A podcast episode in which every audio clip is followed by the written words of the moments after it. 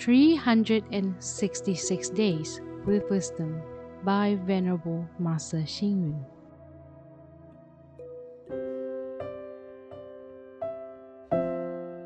January 9. We give fulfillment to others by our service. We fulfill ourselves through earnest work. Those who have noble ambition and an ideal life vision will never tire of working, nor will they complain or worry when at a disadvantage. Instead, their ambition and ideal will create enormous energy in their lives which will lead them to surmount countless difficulties. We too can benefit by adopting ambitions and ideals in our lives that would inspire, energize, and make our existence fulfilling.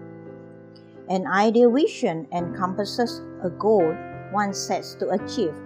Every one of us has many aspirations that are inspiring and motivating and that can be positioned as our ideal vision for life. Hope can lead us on the right path and point us to the purpose of our life. There is a saying attributed to Confucius by Zhuangzi 369 to 286 BC. Nothing is more righteous and apathy towards life. A life without hope react a gloomy future. Hopelessness is like a dry spring in a desolate desert. But when we have ideals and ambitions, we will have the strength to forge ahead and we can feel life vitality. Some people wish to be a saint and a great person.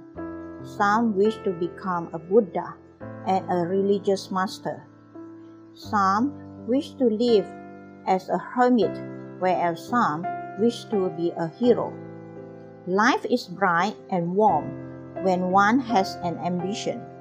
We can see that our future is full of hope, meaning, and optimism, and we can live a wholesome life when we possess ambition. Read, reflect, and act we can benefit by adopting ambitions and ideals in our lives that inspire, energize, and make our existence fulfilling.